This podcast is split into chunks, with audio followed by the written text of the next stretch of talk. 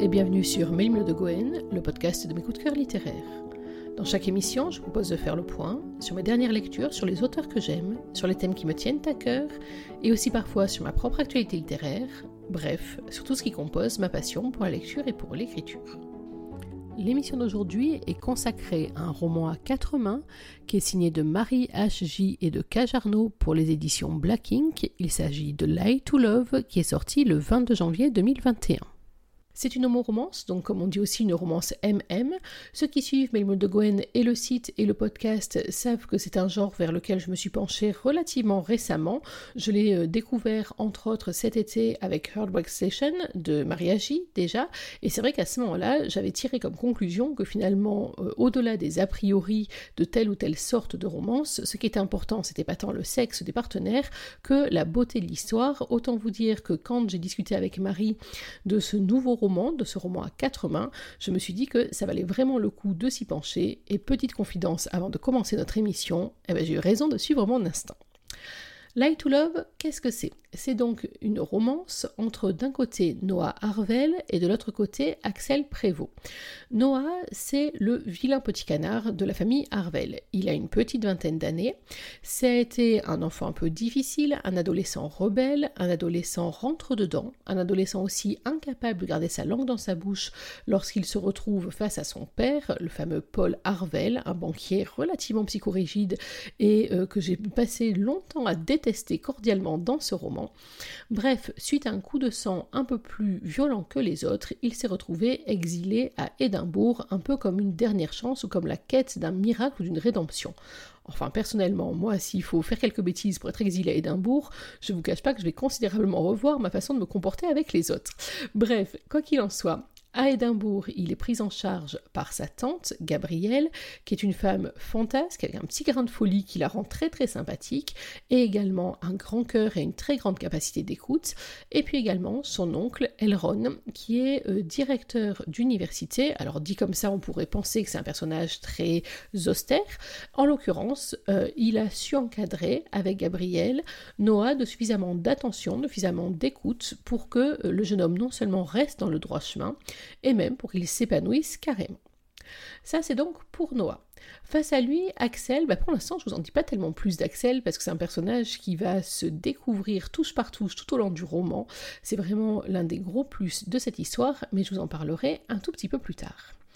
Pour vous poser le contexte, Noah rentre donc en famille pour des vacances et il est dans un sentiment un petit peu mitigé. D'un côté, il est très content de rentrer au bercail, de retrouver sa mère, qui est une mère qui est, euh, enfin de scrapbooking, euh, qui est douce, qui est aimante, mais qui en même temps est incapable de prendre des positions nettes par rapport à ses enfants.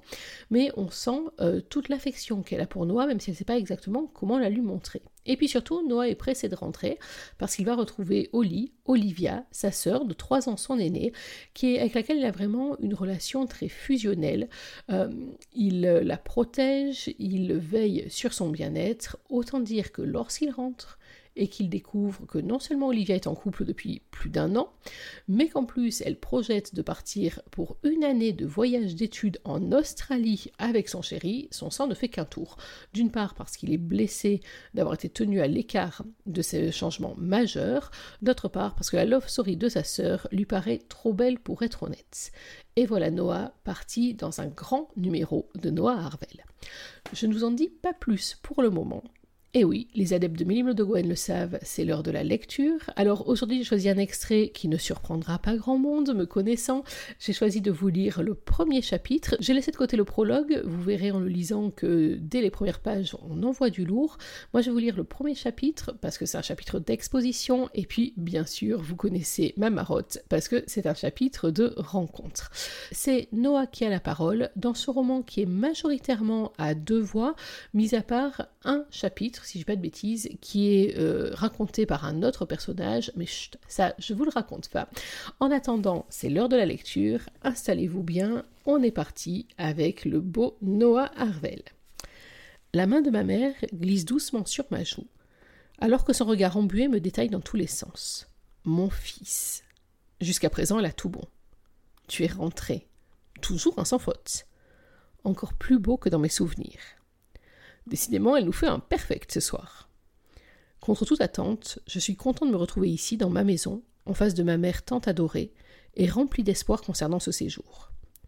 Peut-être que cette fois ça se passera bien après tout. L'espace d'un instant, j'accepte, juste pour elle, de laisser mes souvenirs rejaillir et de revenir en enfance, afin de me glisser entre ses bras comme un gosse. Son parfum de violette, sa peau fine et douce, ses cheveux poivre et sel, d'accord, j'avoue, elle m'a manqué. Maman. Ça fait du bien de te retrouver, Noah. Le voyage s'est bien passé? Comment se portent Gabriel Elron Bien, mais je suppose que tu le sais déjà. Ma mère m'écarte d'elle, me gardant à bout de bras, pour m'inspecter encore, un sourire attendri gravé sur ses lèvres. Oui, ils m'ont dit que tu allais bien aussi. Ben voilà, tout le monde va bien, c'est merveilleux. Olivia est dans les parages? demandai-je en m'extirpant de sa poigne pour aller piquer un petit pain encore chaud sur la table. Dans sa chambre, me répond-elle alors que la mie fondante sur ma langue me provoque un gémissement d'extase. Ils t'attendent, je crois. Va leur faire un coucou avant de t'enfermer dans la tienne. Et ne mange pas tout de suite, nous passons à table dans quelques minutes. Comment ça, ils m'attendent? Elle et Axel, voyons, s'exclame-t-elle comme si ça coulait de source en mettant un nouveau plat dans le four. Ah ben oui, voyons, ricanai-je en reposant mon petit pain. Qui est Alex? Axel, grogne-t-elle sans se retourner. Ne commence pas à faire ton. mon quoi Ma mère soupire en refermant la porte du four, déjà épuisée par son fils prodigue. Ton. toi. Tu sais très bien qui est Axel, nous en parlons depuis longtemps. Et je te ferai remarquer que ta sœur est ton aînée, qu'elle est en âge de fréquenter des garçons, et qu'elle, contrairement à toi, se réjouit toujours quand tu crois avoir trouvé l'homme parfait. Ce qui n'est jamais arrivé, ment. Nous sommes trop jeunes pour nous marier et avoir beaucoup d'enfants. Ma mère lève les yeux au ciel en essuyant ses mains sur son torchon. Seigneur, je n'ose même pas imaginer ce qui se passe là-bas et d'un bourg de nous. C'est peut-être mieux comme ça, cela dit, m'esclaffai-je en récupérant mon sac à dos pour aller retrouver ma chambre. À moins que tu préfères, que je t'explique que John était sympa, mais que Ross était mieux. Enfin, mieux, moins que Ralph, malgré tout, et je crois que Gabriel préférait Steph. Arrête-toi là, je t'en prie, soupire-t-elle exaspérée. Je ne veux rien savoir. Allez, file. Zadig a déjà monté tes bagages et Nora va terminer le repas. Je me précipite sur elle en riant pour l'embrasser, et coupant au passage d'un coup de torchon sur les fesses, et je fuis cette pièce avant que l'envie me reprenne de lui narrer mes petites aventures sexuelles. Voilà comment j'aime ma mère. Oui, bien sûr que nous aimons, mais dans l'affrontement. Je suis le vilain petit canard de la maison Harvel. Ma sœur Olivia est sage et discrète, pas moi. Chacun son rôle dans la vie. Je grimpe quatre à quatre l'escalier menant à l'étage, mon petit pain récupéré en douce coincé entre les dents, une main sur ma braguette desserrant ma ceinture. Promptement, je freine des quatre fers dans la porte des toilettes, l'ouvre d'un coup de pied en envoyant mon sac valser au sol, et débarque dans l'espace réduit, l'appareil de vidange à l'air est relativement pressé de l'utiliser. Merde T'es qui? Un mec me tourne le dos, affairé sur son propre engin au-dessus de la cuvette. Il sursaute et se dépêche de remballer son joujou avant de se retourner pour me faire face. L'espace est grand pour de simples sanitaires, mais pas tant que ça quand même. Nous retrouvons presque nez à nez, moi ma queue à l'air et lui remontant sa fermeture éclair, l'air un peu déstabilisé. Alex, c'est ça? Bordel, les goûts de ma sœur deviennent sympas avec le temps. Le type, les cheveux sombres retombant presque devant ses yeux bruns comme les ténèbres, une carrure imposante mais pas non plus trop gonflette, aurait pu me taper dans l'œil s'il n'avait pas été celui qui n'a rien à foutre ici. Axel, rectifie-t-il en me tendant la main par réflexe. Je suppose que tu es Noah? J'avise sa main, puis la mienne dans mon froc, puis sa main à nouveau, avant de le gratifier d'un sourire angélique, en retirant lentement mes doigts de mon incroyable virilité, toujours agonisante devant son urgence personnelle, et pose fermement ma pomme contre la sienne en resserrant bien ma poigne. Une grimace de dégoût amusante se dessine sur son visage, tandis que ses yeux restent scotchés à nos mains enlacées. Quelle belle entrée en matière. Ouais, c'est ça. Axel, Alex, au Scrabble, c'est un peu le même combat. 13 points, voire 39 en mots contre triple si t'es malin. Il redresse la tête pour bien admirer mon air supérieur, puis ses yeux s'illuminent d'une flamme malicieuse alors qu'il récupère sa main posément, afin de la passer sous le robinet du lavabo d'appoint. Ouais, sauf qu'au Scrabble, les noms propres sont proscrits. Donc c'est Axel. Ravi de te rencontrer, Yannick. Hein? Pas le temps de réagir, il fourre entre mes mains la serviette avec laquelle il essuie les siennes, avant de me contourner pour s'éclipser. Yannick Noah? Sérieux? Quel con tu veux du rôti? Je reprends mes esprits alors que ma mère me tend la main pour que je lui remette mon assiette. Je m'exécute en reprenant mon observation de ce grand repas de retour, ainsi que l'écoute plus que distraite de l'extraordinaire histoire de ma vie expliquée à Alex par mon père. Comme Noah rencontrait quelques soucis avec l'autorité de son lycée, c'est le moins qu'on puisse dire, s'esclave ma sœur en me gratifiant d'un clin d'œil. Oui, bon, passons, Olivia. Les méfaits de ton frère ne sont pas sujets à rigolade, il me semble. Euh, pardon, mais quand même, j'ai marqué par ma présence le lycée Jean Monnet, pas. Ma sœur ricane, moi aussi. D'un coup d'œil, j'aperçois Nora qui se marre également. Les parents, eux, en revanche. Bon, ça suffit, grogne l'éminent banquier qui dirige cette maison. Donc je disais, Axel, Noah a préféré s'exiler au fin fond de l'Écosse chez la sœur de Jeanne, Gabrielle, dont le mari Elron est directeur d'université, plutôt que de partir en pensionnat. Au terme de son année, que nous lui avions imposée, il a décidé de rester chez eux. Nous terminons la troisième année et nous repartirons pour une quatrième en septembre. J'ai préféré, il en a de bonnes, lui. Je me retiens de rectifier, même si je brûle de le faire. Mais en venant ici, je me doutais bien que certaines choses n'avaient pas changé, et je m'y suis préparé. Alors, je laisse dire, ça vaut mieux pour tout le monde. Le mec de ma sœur sourit à mon père en portant son verre à ses lèvres, d'un air de gosse du premier rang. Je vois, murmure-t-il en me lançant un regard étrange. Y a quoi à voir exactement? Le relançai-je sur la défensive? Il pose son verre tranquillement, jette son regard noir au fond du mien, puis détourne les yeux pour s'adresser à mon père sans même tenter de répondre à ma question.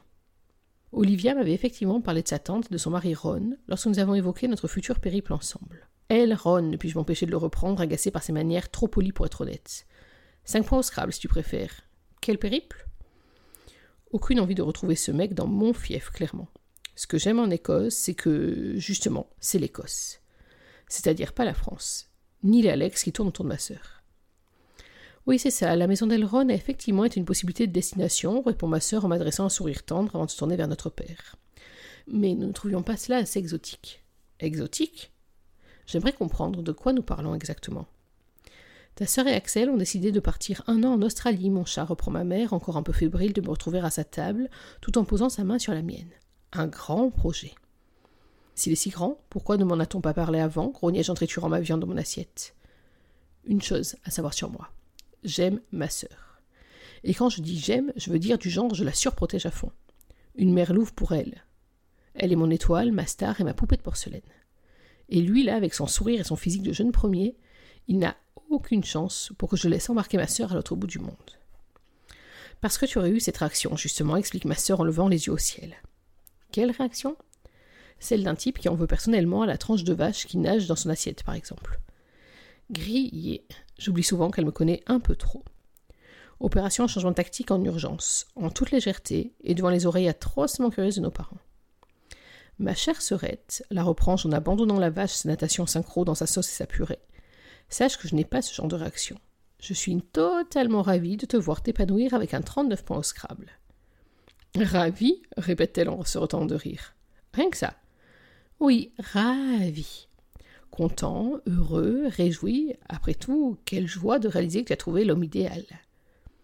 Elle me sourit, il me sourit, et ben, je souris. Fin de la première manche, le point pour Yannick. Au revers, Axel. Et voilà, c'est sur cet échange pointu que je laisse nos héros à leur propre histoire pour le moment. Pourquoi est-ce que j'ai choisi ce chapitre? Mis à part, bien entendu, ma fixation sur les chapitres 1 et sur les chapitres de rencontre, parce que, euh, effectivement, euh, les auteurs nous ont posé là directement euh, le tableau tel qu'on doit le savoir. Ça revient un peu à ce que je vous ai annoncé en préambule.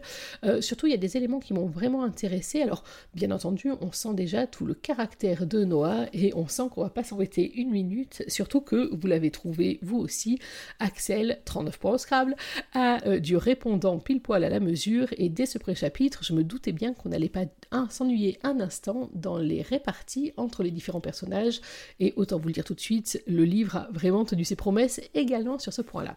Mais surtout, j'ai euh, beaucoup aimé ce chapitre, j'ai trouvé très intéressant, parce qu'en fait, il pose vraiment euh, l'une des bases de ce roman, à savoir que, en apparence, Noah est un garçon très extraverti, très sûr de lui, tout va bien, on pourrait même, vous avez vu, hein, il y a quand même des domestiques dans la maison, etc.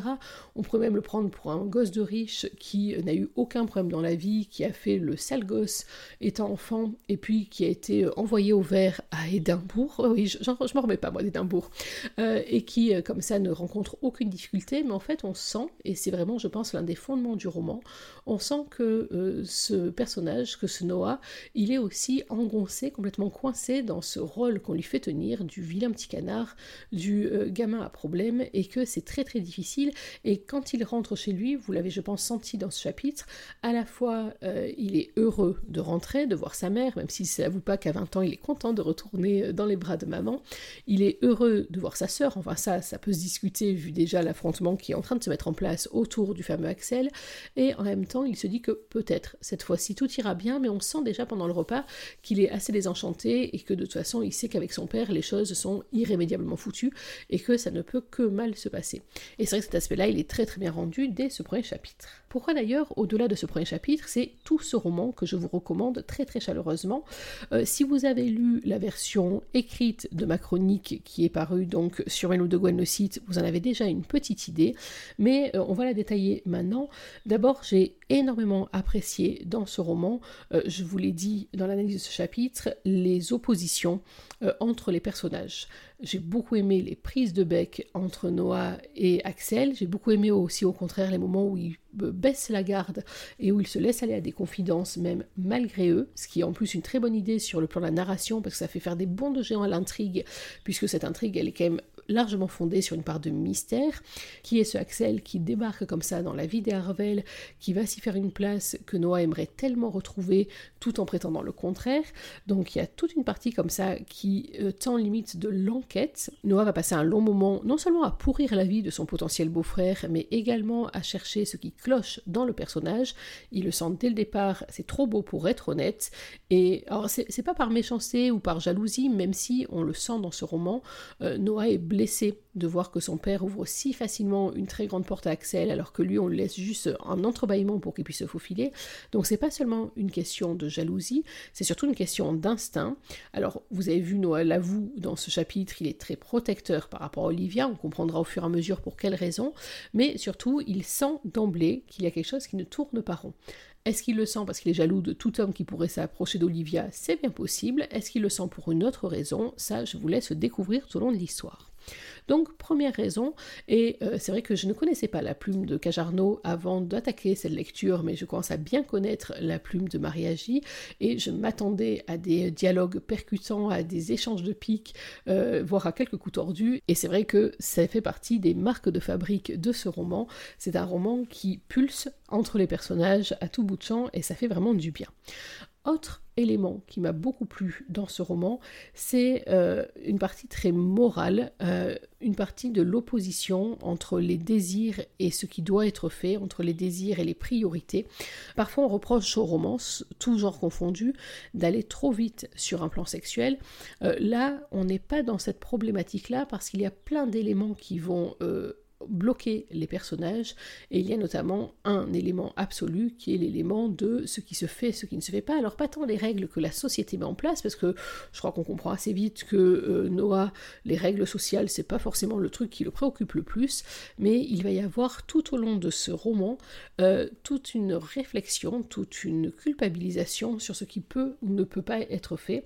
Et c'est vrai que euh, dit comme ça, ça pourrait paraître un peu lourd. On pourrait se dire alors on va avoir des personnages qui vont se torturer le cerveau tout au long du roman non, c'est amené beaucoup plus subtilement que ça.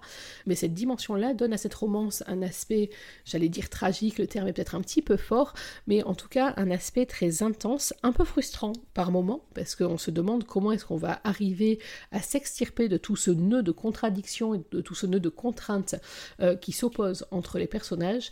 Mais euh, en tout cas, ça en fait vraiment la beauté et euh, ça donne en plus une dimension très particulière à Noah. Noah, effectivement, c'est un autre point pour lequel j'ai aimé ce roman, c'est à mon sens un personnage très très fort parce que euh, ce personnage, il va en fait se dévoiler à nos yeux et surtout nous montrer que si on gratte un peu derrière la couche de ce sale gosse euh, qui entreprend quand même dans la cuisine de, faire pour sa maman euh, un comparatif de ses différents amants, quoi, faut pas abuser. Vous imaginez, vous, enfin non, moi ma mère, je peux pas imaginer ça, c'est pas possible.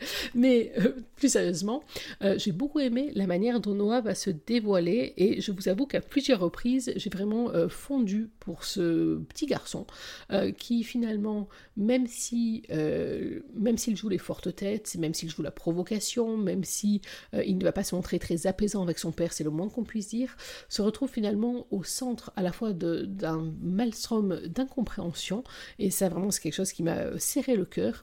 En même temps, j'ai beaucoup aimé la relation qu'il a avec ses mères, j'allais dire comme ça, donc à la fois avec Jeanne, sa mère biologique, et aussi avec Gabrielle, qui a vraiment tenu un rôle de mère de substitution qui est admirable.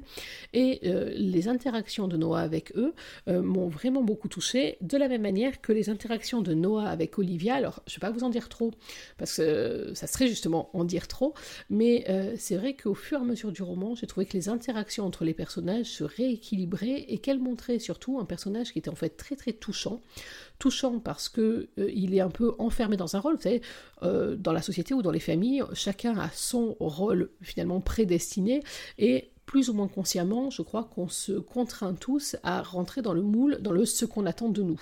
Olivia, c'est la fille parfaite, très bonne élève, sage, raisonnable, etc. Noah, c'est le vilain petit canard, c'est la forte tête, c'est celui qui crée les embrouilles. Euh, et bien finalement, pourquoi euh, agir autrement? C'est un peu euh, comme ça que ça se produit dans la famille. Et en même temps, vraiment, j'ai ressenti beaucoup d'empathie pour ce Noah parce qu'il y a plein de moments où on sent à quel point il est blessé, surtout lorsqu'il se rend compte que son père finalement idéalise Axel et les met en opposition alors qu'il n'y a pas de raison de le faire et que ça le renvoie, encore une fois, à son échec, à ses secrets et à tout ce que finalement il va euh, taire pour protéger les uns ou les autres. Quand il dit dans ce premier chapitre que c'est un personnage très protecteur par rapport à sa sœur, il est protecteur en fait par rapport à tout le monde. Euh, quitte à faire passer finalement son intérêt et son propre bien-être en arrière-plan pour préserver ce qu'il aime. Donc c'est vraiment un personnage que j'ai beaucoup aimé là-dessus. J'ai beaucoup aimé, justement, dans le même ordre d'idées, euh, tout le thème lié à la famille. Alors que ce soit la famille de Noah, que ce soit la famille euh, d'Axel, c'est vraiment une thématique qui est très importante dans les interactions, dans le fait que en famille, est-ce qu'on peut tout se pardonner ou pas, euh, dans le fait que est-ce qu'en famille, on peut tout se dire aussi ou pas, est-ce que finalement certains secrets, certains mensonges ne sont pas plus confortables que de se confronter à la réalité, est-ce que être enfant, c'est attendre que ses parents soient parfaits Est-ce que être parent, c'est euh, accepter par moment de se remettre en cause et de se rendre compte que peut-être on ne fait pas aussi bien que ce que l'on devrait et ce que l'on pourrait? Euh, Voilà, ces thèmes-là, c'est vrai que euh, j'y étais très sensible dans ce roman. J'ai trouvé qu'ils ont évolué tout au long du roman. C'est un peu un fil conducteur de l'histoire. Alors rassurez-vous, on va pas se retrouver en pleine saga familiale tout le temps dans le roman, mais ça a une importance quand même assez marquée. et j'ai beaucoup aimé dans ce euh, registre-là le rôle de trouble-fête d'électron libre tenu par Gabrielle. Euh, je crois que vous l'avez compris, Gabrielle, c'est vraiment un personnage que j'ai beaucoup aimé parce qu'elle apporte un petit grain de folie, euh, notamment quand elle se met à tirer les cartes, par exemple, aux uns ou aux autres, et qu'en même temps, elle a vraiment un discours de vérité, un discours de libération qui font avancer les choses à plein de différents moments. Et vraiment, c'est un personnage pour lequel j'ai eu un gros coup de cœur, de la même manière que son mari Elrond, mais dans un autre registre. Dernière raison pour laquelle j'ai beaucoup aimé euh, ce roman, alors on arrive à la partie délicate de cette explication, c'est-à-dire que la dernière raison pour laquelle j'ai aimé ce roman, c'est la raison dont je ne peux pas vous parler. Vous êtes bien avancé comme ça. Euh, non, dans ce roman, il y a une dimension euh, qui fait justement que j'ai pas juste lu une très jolie histoire d'amour, une très jolie romance, une histoire pleine de piquant, pleine de peps, une histoire sur les relations familiales, une histoire sur l'opposition entre désir et morale, ça c'était déjà très fort dans ce roman, mais il y a un élément en plus, et je crois que tous ceux et celles qui ont déjà lu ce Light to Love peuvent le confirmer, il y a un élément en plus qui va littéralement vous mettre au sol, moi en tout cas j'ai euh, eu des moments de grosses grosses émotions dans cette lecture, euh, alors oui je sais, je réagis très fort à mes lectures et il n'est pas rare que je finisse avec un Kleenex. Mais enfin là, c'était même pas un Kleenex, c'était la cargaison entière qu'il me fallait. Il y a vraiment des passages dans ce roman qui sont extrêmement touchants, qui euh, reprennent tous les thèmes que je viens de développer, de la raison, de la morale, de ce qui se fait, ce qui se fait pas, de la relation familiale, de ce qu'on est prêt à faire pour atteindre ses buts. Voilà, je vous en dirai pas davantage, mais c'est vrai que que ça soit Cajarno ou que ça soit Mariagi, ils ont livré dans ce roman une performance émotionnelle extrêmement importante, sans tomber dans l'armoiement, avec des pages d'une beauté à couper le souffle, des moments excessivement poignants. Bref, je ne peux pas vous en dire plus, euh, c'est extrêmement frustrant. Je rêve un jour de faire un podcast 100% spoil euh, pour vous dire à cœur ouvert pour quelles raisons est-ce que j'ai envoyé quelques messages à Marie en cours de lecture. Alors pas à Quentin parce que je ne le connais pas suffisamment pour ça, mais quelques messages à Marie pour lui dire à quel point je la détestais et à quel point j'aimais la détester à ce point-là. Parce qu'elle m'a euh, vraiment bouleversée, ils m'ont tous les deux chamboulé, fichu en vrac. Bref, c'est un signe d'une très belle lecture. Vous savez que dans, mon, euh, dans mes critères personnels, le fait de finir en vrac un ou à un autre, c'est le signe d'une très belle lecture. Et bien là, tout ce que je peux vous dire, que c'est au-delà d'une très très belle lecture. Voilà l'essentiel de ce que je pouvais vous dire pour Light to Love, le roman à quatre mains de Cajarno et Maria J, qui est paru le 22 janvier 2021 aux éditions Black Ink. Il est temps pour moi de refermer cette émission. J'espère que vous avez pris autant de plaisir à la suivre que j'en ai pris à la composer. Nous, on va se retrouver dans quelques jours pour parler d'un autre roman, d'un autre coup de cœur. On parlera aussi euh, d'ailleurs euh, Saint-Valentin, euh, parce que sur mon site, mailmilodegwen.fr, je vous conseille de guetter le 14 février. Il se pourrait bien qu'il y ait une petite surprise que j'ai commencé à teaser sur mes réseaux sociaux, donc ce n'est qu'une demi-surprise. Mais voilà, si vous vous souvenez bien, le 14 février, c'est l'anniversaire de la sortie de Perfect Boss en version numérique en 2018, en version papier en 2018 que j'avais eu la joie de signer au Salon du Livre 2019. Je retiens les Kleenex pour la notion de Salon du Livre, de dédicace et de rencontre avec vous, lecteurs. Euh, bref, euh, ce roman, si vous vous souvenez bien, il faisait déjà un peu plus de 600 pages. Oui, oui, je sais, certains m'ont demandé si c'était pas un remake de Guerre ou Paix. Euh, et encore, il y a des passages que j'ai coupés et là, pour la Saint-Valentin, il se pourrait bien que l'un de ces passages coupés, un de ceux que j'aime le plus et que j'ai le plus aimé écrire réapparaissent comme par magie sur les pages du site. Donc soyez bien attentifs. En attendant, nous donc on va se retrouver dans quelques jours pour parler non pas de mes productions littéraires, pas encore, mais d'un autre roman coup de cœur. Pour l'instant, je ne vous en dis pas plus. En attendant, n'oubliez pas que même en 2021, une journée sans lecture, c'est une journée à laquelle il manque quelque chose. Alors dans l'attente de notre prochaine émission, je vous souhaite de prendre soin de vous, d'être heureux et surtout n'oubliez pas, lisez. Bye bye